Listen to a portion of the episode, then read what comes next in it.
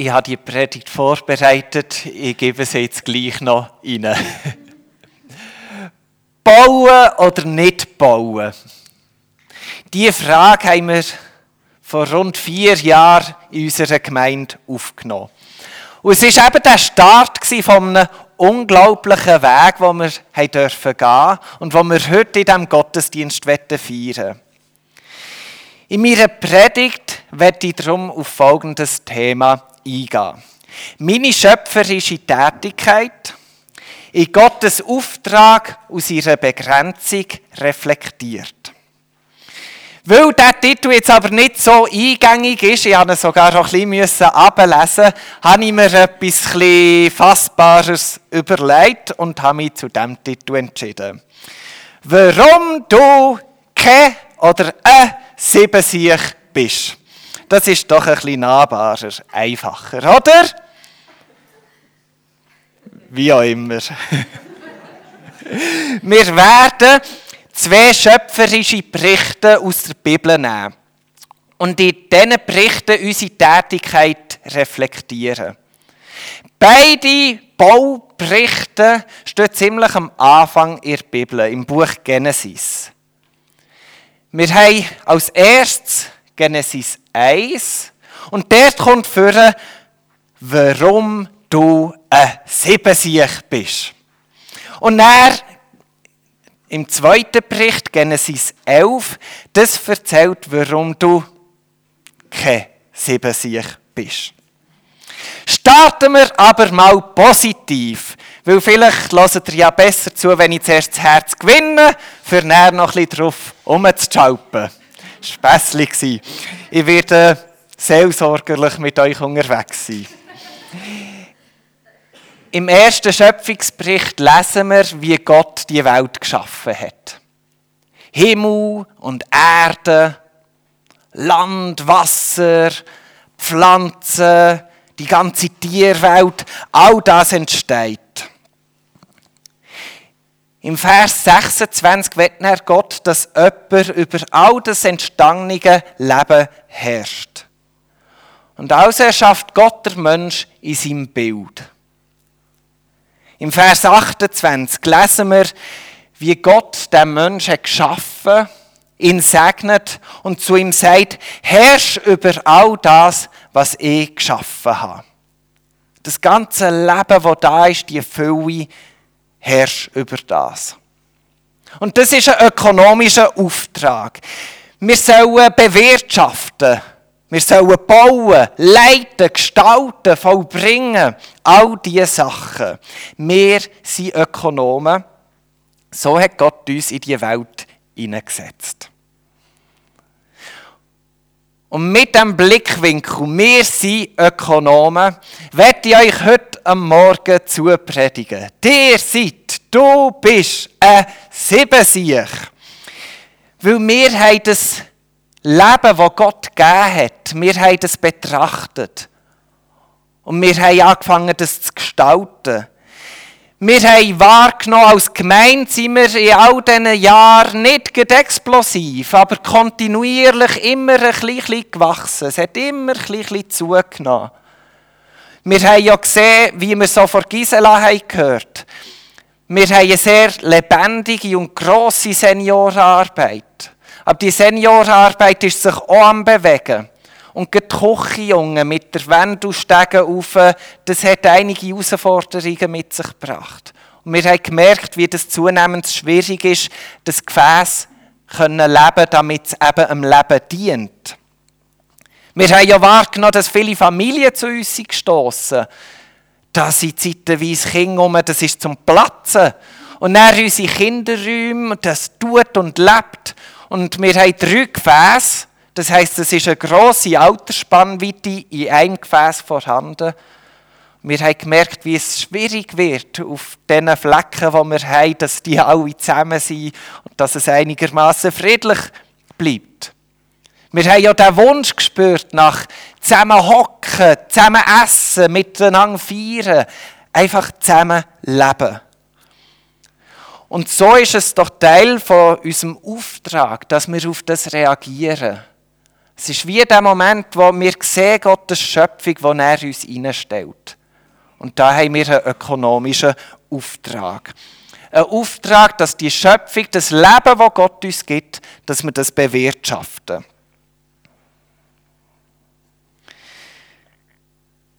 Also wenn Gott uns etwas in die Hand gibt, dann sollen wir schöpferisch damit umgehen. Und der Gedanke erinnert uns ja wahrscheinlich an Matthäus 25, Vers 14 und die fortfolgenden. Es ist die Geschichte, wo, wo der eine bekommt fünf Talent, der andere zwei Talent und der dritte bekommt ein Talent.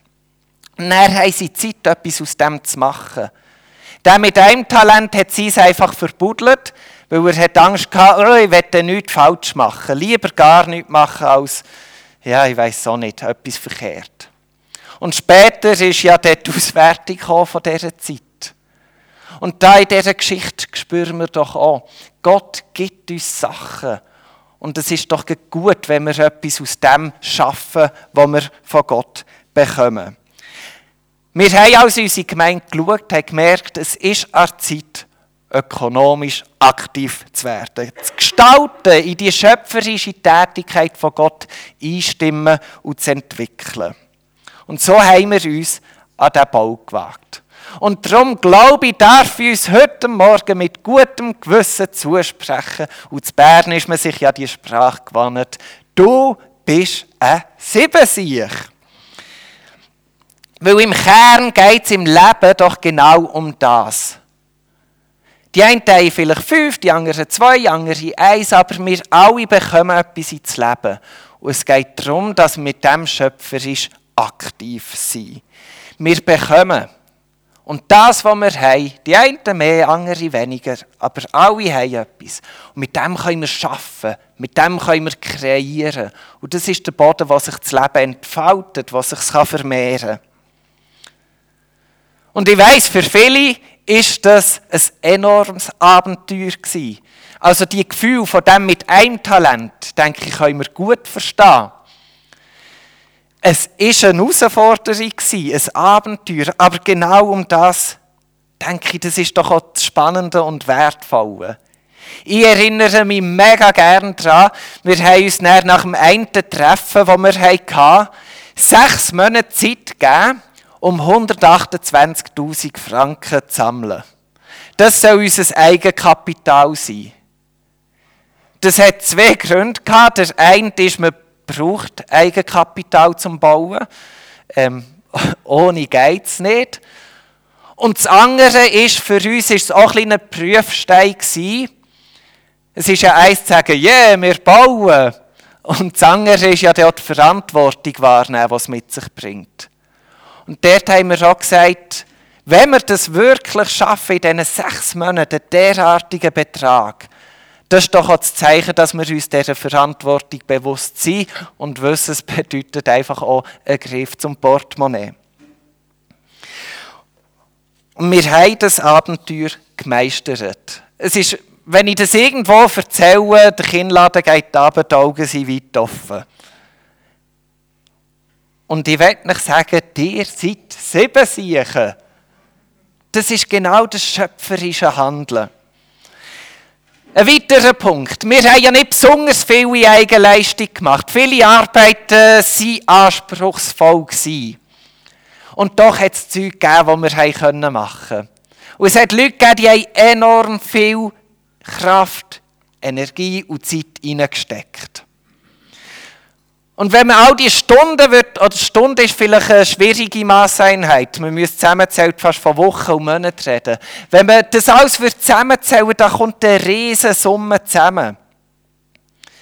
An praktischer Arbeit, an Energie, ökonomisches Handeln, Schaffen, Kreieren, das ist kein Schleck, das ist Bütz. Aber auch diesen Weg sind wir gegangen. Und auch dort werde ich heute Morgen zu predigen, du bist ein Siebensieg.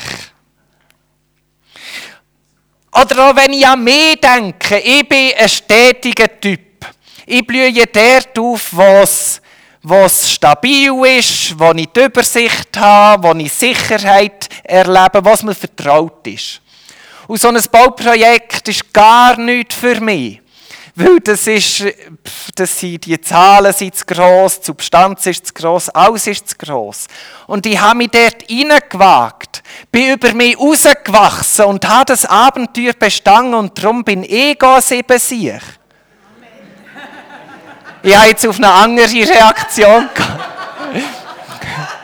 Okay. Nein, eigentlich habe ich.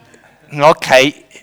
Es wäre mir darum gegangen, in einen Rausch hineinzukommen. In einen Rausch hineinzukommen. Irgendwann in all dem Zuspruch von du bist ein Siebensieg, ist auch mal eine Grenze erreicht. Und ich eigentlich jetzt die Grenze markieren und kein Amen und Ja und so hören. ähm, genau. Irgendwann kommt eine Grenze in dem Ganzen, du bist ein Siebensieg. Und die Grenze ist wichtig und das führt uns zum zweiten Punkt, nämlich warum du kein Siebensieg bist. Und damit gelangen wir zur zweiten Baugeschichte aus der Bibel. Wir gehen ins Kapitel 11 vom ersten Buch Mose. Es gibt eine Gruppe von Menschen, die haben Grosses vor.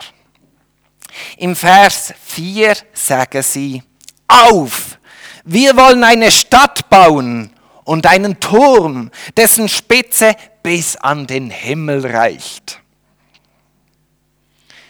Ich habe das Gefühl, schon von Anfang an hat der Mensch den Wunsch in sich, etwas Prächtiges zu bauen. Etwas, was physisch, aber ganz sicher auch an Imposanz bis in den Himmel aufreicht. Man will sich verewigen. Man will sich ein Denkmal bauen.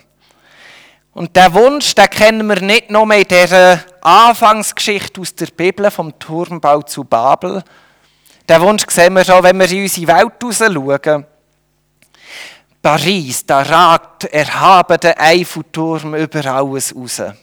New York brüstet sich mit der Freiheitsstatue und mit dem imposanten Empire State Building. China steckt stolz die Brust raus, wenn sie vor chinesischen Mauer erzählen.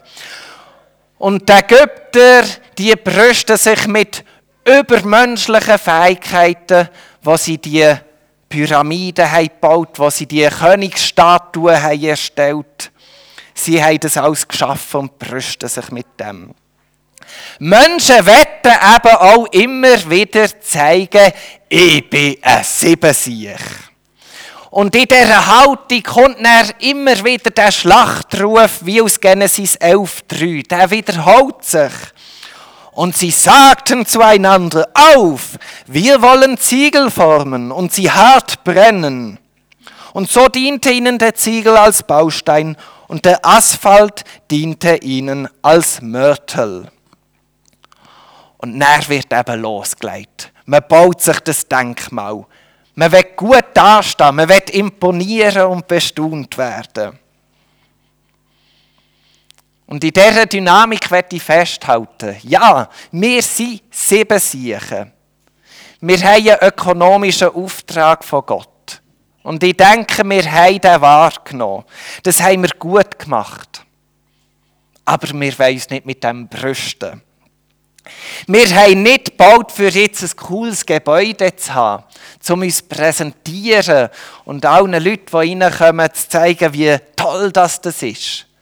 Wir wollen schlussendlich nicht haben, ein Haus haben, das zeigt, wie stolz wir auf uns sind und wie gut dass wir sind.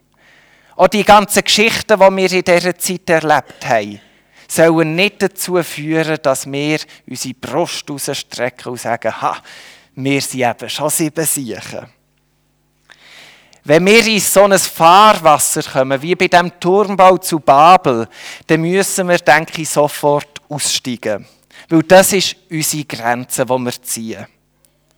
Ab dem Moment, wo eben unsere Brust vorkommt und die Haltung, wie wir es gelesen haben, auf das wir uns einen Namen machen. Das ist so ein bisschen das Ziel vom Turmbau zu Babel und das sehen wir schon in der Welt draussen. Sobald der Schlachtruf kommt, müssen wir stoppen. Weil hier sind wir keine sieben Siechen mehr.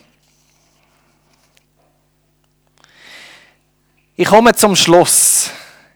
Wir haben nämlich diesen Bau nicht zu unserer Ehre gemacht, sondern zu Gottes Ehre.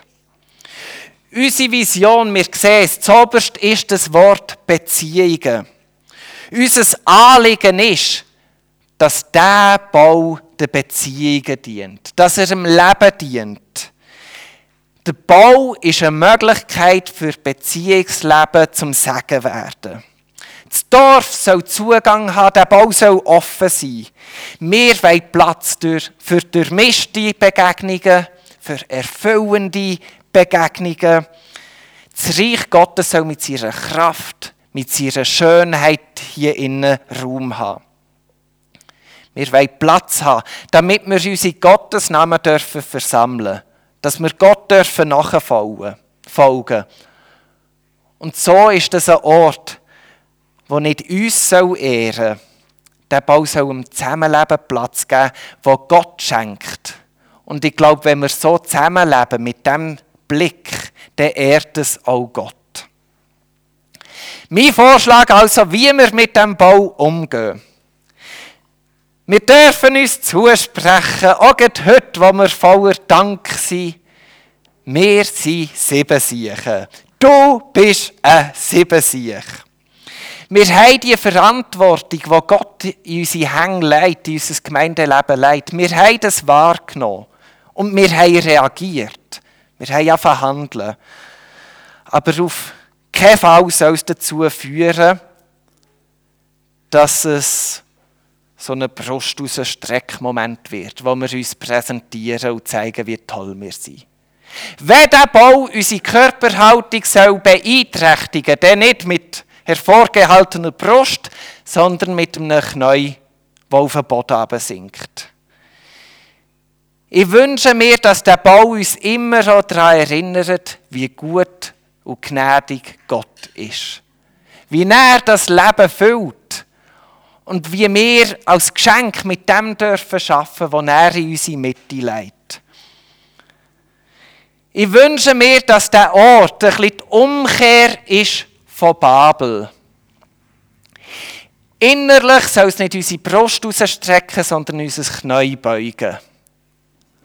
Und gegen aussen soll nicht unser Name groß gemacht werden, sondern Gottes Name groß gemacht werden wo sichtbar wird in der Art und Weise, wie wir leben, wie wir Gott nachfolgen, dass Gott gut ist, dass Gott gnädig ist und dass er mit uns unterwegs ist. Und wenn uns der Bau immer wieder an das erinnert, dann denke ich, ist es wie im Kinderlied, das wir am Anfang gesungen haben. Das ist ein Bau, der auf felsigem Grund steht. Weil alles andere wird keinen Bestand haben. Aber auf diesem Boden, denke ich, wird es ewig bleiben und ewig neues Leben vorbringen. Amen.